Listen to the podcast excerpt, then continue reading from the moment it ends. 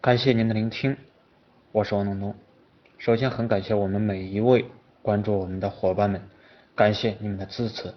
你们能够去传播有价值的内容，第一时间把这些干货去分享给别人，都能够给自己的团队伙伴，甚至是分享到朋友圈，这是一种非常优秀的输出价值的行为，也是一个非常良好的思维形态。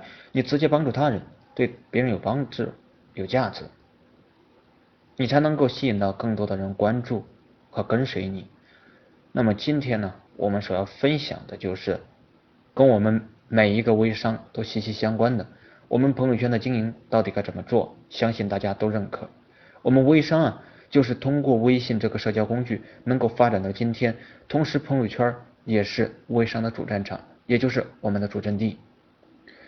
同时，我们做微商到底怎么把我们的朋友圈这样一个主战场给经营好？首先，我们一定要明白什么是微商，微商跟淘宝有什么区别，跟传统电商有什么区别？当然，这些。我相信大家在自己的团队或者其他朋友圈都有所耳闻，你肯定也参加过相关培训，很多人都懂微商与电商的区别，但最后就是把微商朝着电商的方式在做，结果做成了不三不四、不微商也不电商，最后一事无成、不了了之，导致了很多人沦为囤货的宝马仓库。我想啊，很多小伙伴都有这样的感受。那为什么会这样呢？为什么很多人把微商用电商的方式来做呢？电商是什么思维？流量思维。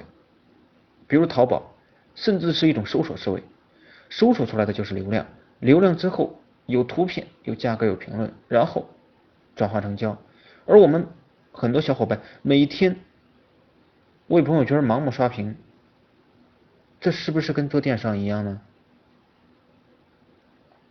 打广告呗，到处打广告，用电商的方式来做微商。好多人啊，他不明白微商的本质，微商的本质就是社交，所以微商就是社交电商啊。电商就是把流量导入商铺里，但微商不一样。我们的微信是全球第一大社交工具，是半封闭式的，不是开放式的。你不可能在朋友圈里搜索到全国各地各个微商的产品，因为朋友圈。它是有限的，是狭窄的，每个人的圈子和资源，它都是相对来说是很少的。你可能就三五百个好友，你不可能搜索到朋友圈里卖某个商品的所有人，除非你能够像公众号一样有一个很大的平台，有上百万的流量。所以，我们大部分人呢，因为这样一个属性，微商跟淘宝、跟京东它都是有区别的，只能够。做好你朋友圈里现有资源的生意，在前期，这些人就是跟我们最基础、最原始的客户，这些人就是我们的最开始的资源。然而，我们很多人他并不懂得做微商，他根本就不懂微商的本质——社交。所以，一旦开始做代理，就不断的刷广告、群发，什么节日祝福呀、点赞啊，各种各样的强迫式的推销。我就发现啊，其实越到二零一七年啊。很多人都开始很焦虑啊，都想快速把货给卖出去，不然的话，你们也不会到处去付费，到处去找资料来学习，因为你们太焦虑，觉得学了一些东西，马上就能刷屏实现吗？不是的，群发就能实现吗？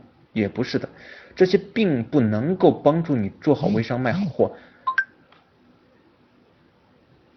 但对于新手而言啊，刷屏就是你的商家教给你的第一个方法，不断刷屏，这是错误的。放在以前可能会有效果，因为那个时候微商从业人群比较小，现在它不一样了。朋友圈里到处都是微商，我们有太多的同行。这个时候大家都在卖产品的时候，我们本质上都是一样，没有区别。但你这个时候再去用两年前的手段去刷屏，那就大错特错了。如果你不知道怎么去经营你的朋友圈，不知道如何让你的朋友圈更有影响力、更有吸引力，盲目去刷屏是非常大的伤害。如果说连翅膀都还没有长齐，你就把你仅有的羽毛给拔光了，你还能飞得起来吗？所以我觉得一个新手微商啊，更应该遵循一个社交的原则，先社交再成交。前期不能以赤裸裸的卖货为目的，前期主要通过朋友圈来输出个人价值，去帮助更多的人塑造一个更完整的个人魅力和价值，这才是一个新手必须要去做的。这个呢，也就是我提倡的在朋友圈独树一帜的朋友圈经营法则——情趣用品朋友圈经营法则。什么是情趣用品朋友圈法则呢？难道是说我们要在朋友圈卖情趣用品吗？不是的，我们所提倡的情趣用品朋友圈实际上是有情、有趣、有用、有品。我们要分为两大部分来讲。那么有情呢，是摆在第一位的。首先，我们要有情，这个情是指人的感情。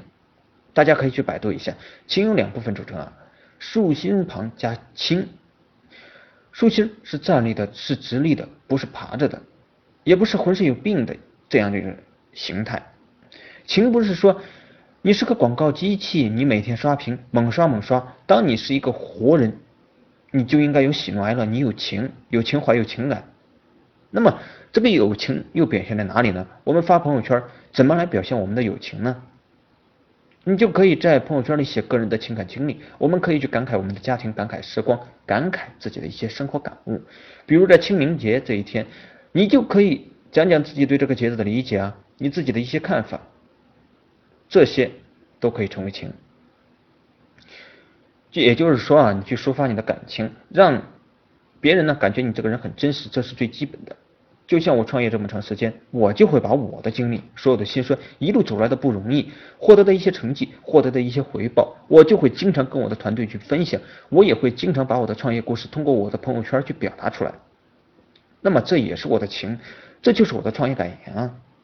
那么我不是一个机器，我是一个有血有肉的人，所以很多人他愿意看我的朋友圈。同时呢，情也是情怀，情怀就是你这个人的一切。刚才所说的文字、图片都能够展现你这个人的情怀。情怀呢，它是一种心境。各位小伙伴，我希望大家都是一个做微商，都能够做一个有情感、有情怀的人。第二个，有趣、趣味。如果说呢，我们是一个无趣的人，那么没有人愿意跟你在一起啊。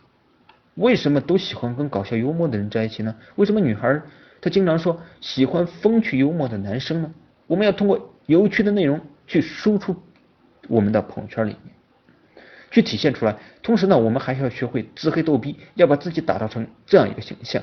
那么有些人的形象，他可能比较严谨严肃，不太喜欢开玩笑。比如说发表情啊，我相信呢，很多微商小伙伴他手上都收集了很多好玩的好。这些表情，在跟陌生人打交道的过程中，这个表情就给我们沟通增加了更多的调味剂，增加了更多好玩的内容。那么这个时候呢，气氛会更好，沟通起来呢，效果也会更好。小到表情都是有趣的表现，所以这一点呢，我建议，我也觉得大家有必要去做一下。你如果说现在呢，你觉得很无趣，你要去想你身边的哪些人他是有趣的，你一定要向去向他学习。那么你也可以去搞。关注呢，这个搞笑的公众号，一些微博上面的大号，关注之后，经常把这些内容给收集起来。我们的朋友圈要学的丰富多彩、有趣是必不可少的。好了，这就是我们今天分享的前半部分，友情跟有趣加起来就是情趣。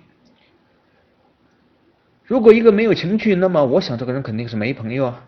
有了情趣，你会发现朋友圈的活跃度会提高很多啊，点赞数呢也会提高很多，你在他人心目中的印象也就更深刻一点。我们要做到一点，我们就要做一个很有意思的人。如果做不到这一点，那么你的销售就不太理想了。感谢大家对我们这一期内容的阅读和聆听。那么我希望大家呢能够马上把它分享到自己的团队里，因为很多人还是无情无趣的人，让我们。去帮助他们做一个有情有趣的微商吧。好了，我们今天的分享呢就到这里了。